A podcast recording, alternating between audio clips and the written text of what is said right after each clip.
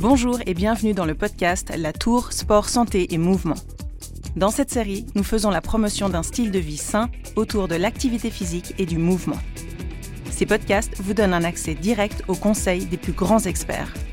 Que vous soyez sédentaire, sportif amateur ou d'élite, ce podcast s'adresse à vous.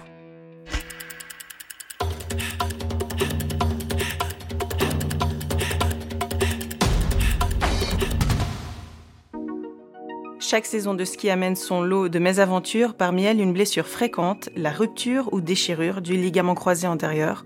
Aujourd'hui, on va voir comment diminuer le risque de blessure à ski avec le docteur Maxime Gros-Claude, médecin du sport à l'hôpital de la Tour.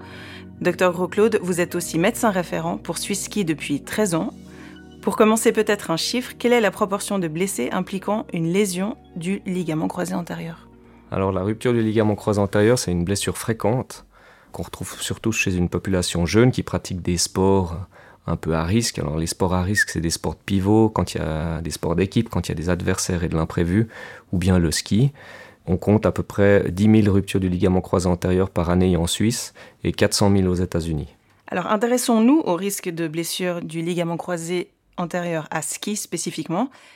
Est-ce une question de niveau? Un très bon skieur ou skieuse a-t-il ou elle moins de risque de se blesser? Alors non, c'est pas une question de niveau. Un skieur débutant aura tout autant de risques de se blesser qu'un skieur de haut niveau. On le voit tous les week-ends, malheureusement, quand on regarde les courses. Le mécanisme sera un peu différent. Le mécanisme de blessure pour quelqu'un qui est débutant, ça va plutôt être un accident par chute. Et puis, pour un skieur de haut niveau, ça peut évidemment aussi être par chute, mais ça peut aussi également être par ce phénomène de ce qu'on appelle le slip catch, c'est-à-dire que vous avez peut-être vu des skieurs qui se font une rupture du croisé sans véritablement tomber, juste à cause de l'énergie qui est restituée dans le ski.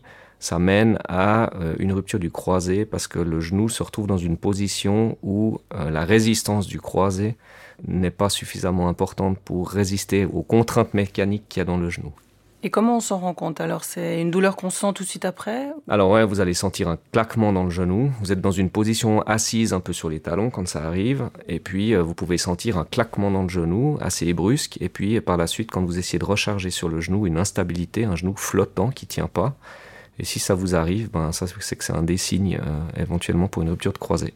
Est-ce que la condition physique influence aussi ce risque de blessure? Oui, la condition physique peut influencer le risque de blessure on connaît l'importance de la musculature autour du genou et de la coordination neuromusculaire autour du genou. Les ischio-jambiers, qui sont les muscles à l'arrière de la cuisse, ont un rôle primordial dans le contrôle de cette translation antérieure du tibia par rapport au fémur, donc cette volonté du tibia à partir vers l'avant dans, un mécanisme de rupture de croisée. Et si ces muscles qui sont à l'arrière du genou se contractent relativement vite et efficacement, ils vont pouvoir prévenir la rupture du croisé. Il faut savoir que le croisé il a une capacité de résistance d'environ 200 à 250 kg. Au-delà de ça, il rompt. Et s'il est soutenu par la musculature et notamment ses ischio-jambiers, eh ben, on n'arrive pas à ce cut de 250 kg et du coup, ben, on peut éviter une rupture de croisé. Quel rôle joue la préparation? Comment se préparer au mieux pour passer la saison de ski sans se blesser? Je pense que ce qui est important, c'est de rester actif tout au long de l'année et pas skier euh, de manière euh, intempestive les week-ends et ne rien faire le reste de la semaine, par exemple. Faire une préparation physique un peu ciblée avant une saison, je pense que c'est toujours assez conseillé, surtout si on a déjà eu une fois une blessure. De prévenir, enfin de faire un programme de renforcement musculaire pour prévenir une blessure, ça a toute son importance. Et puis, ben, ce qu'on préconise, c'est une prépa physique qui s'étale euh, sur deux à trois mois avant la saison de ski, où on insiste beaucoup sur le renforcement musculaire du quadriceps, des ischio-jambiers, et puis des exercices de coordination qui se rapprochent le plus possible du geste sportif, donc des exercices de squat, euh, des exercices de freinage, des exercices d'équilibre sur terrain instable, ce fameux contrôle euh, des jambes qui ont tendance à partir vers l'intérieur, le contrôle du valgus. Ça, c'est tous des éléments auxquels on est un peu attentif et qu'on peut tout à fait travailler euh, en pré-saison. Est-ce que la peur augmente le risque de blessure? Donc peur soit due à une blessure précédente ou simplement euh, la peur parce qu'on n'est pas à l'aise dans ce sport ou autre? La crainte de se reblesser, c'est un facteur prépondérant dans le retour au sport qui est tout aussi important que euh, la récupération de la force musculaire ou un genou qui est stable quand on l'examine. C'est un facteur qu'on peut évidemment travailler. Alors déjà par l'expérience propre du patient, c'est-à-dire qu'il va se remettre en confiance en retournant skier après une blessure. Et puis, euh, mais ça arrive parfois que le blocage soit tel que euh, le retour au sport ne puisse plus se faire. Et dans ce cas-là, il peut y avoir parfois une prise en charge en psychologie du sport qui peut, qui peut aider le patient. Qu'est-ce que vous faites pour aider un patient, une patiente qui a une appréhension peut-être à remettre, rechausser les skis? Quels sont les conseils qu'on peut leur donner? Alors souvent, quand j'ai des patients qui viennent à la consultation, alors moi je suis en face de patients qui ont été blessés, donc euh, soit ils ont été opérés, soit ils ont eu une fois une rupture du ligament croisé antérieur et ils souhaitent reprendre le ski, qui était leur sport favori. Dans ce cas-là, on peut les accompagner dans, la, dans le retour au sport. Ça peut se faire de différentes manières. Souvent, au début, on va leur proposer une préparation physique qui est ciblée sur la reprise du ski.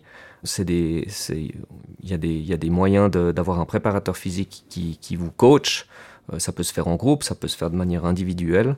L'avantage du groupe, c'est qu'on partage un petit peu ses, peurs et ses appréhensions ou bien ses connaissances avec d'autres patients qui ont peut-être subi la même blessure. Et puis, euh, de par ce fait, il y a un échange avec un coach sportif avec éventuellement un physiothérapeute qui est spécialisé dans le ski et d'autres patients. Et puis, ça permet comme ça de, pouvoir faire un programme de renforcement musculaire, de coordination qui est euh, ciblé sur la reprise du ski. Pour résumer, la blessure du ligament croisé antérieur, c'est 10 000 cas en Suisse par année. Bien se préparer 2-3 mois avant de commencer, de reprendre la saison de ski et échanger avec son médecin s'il y a une crainte à rechausser les skis. Docteur Maxime Gros-Claude, merci beaucoup pour ces explications. Merci à vous.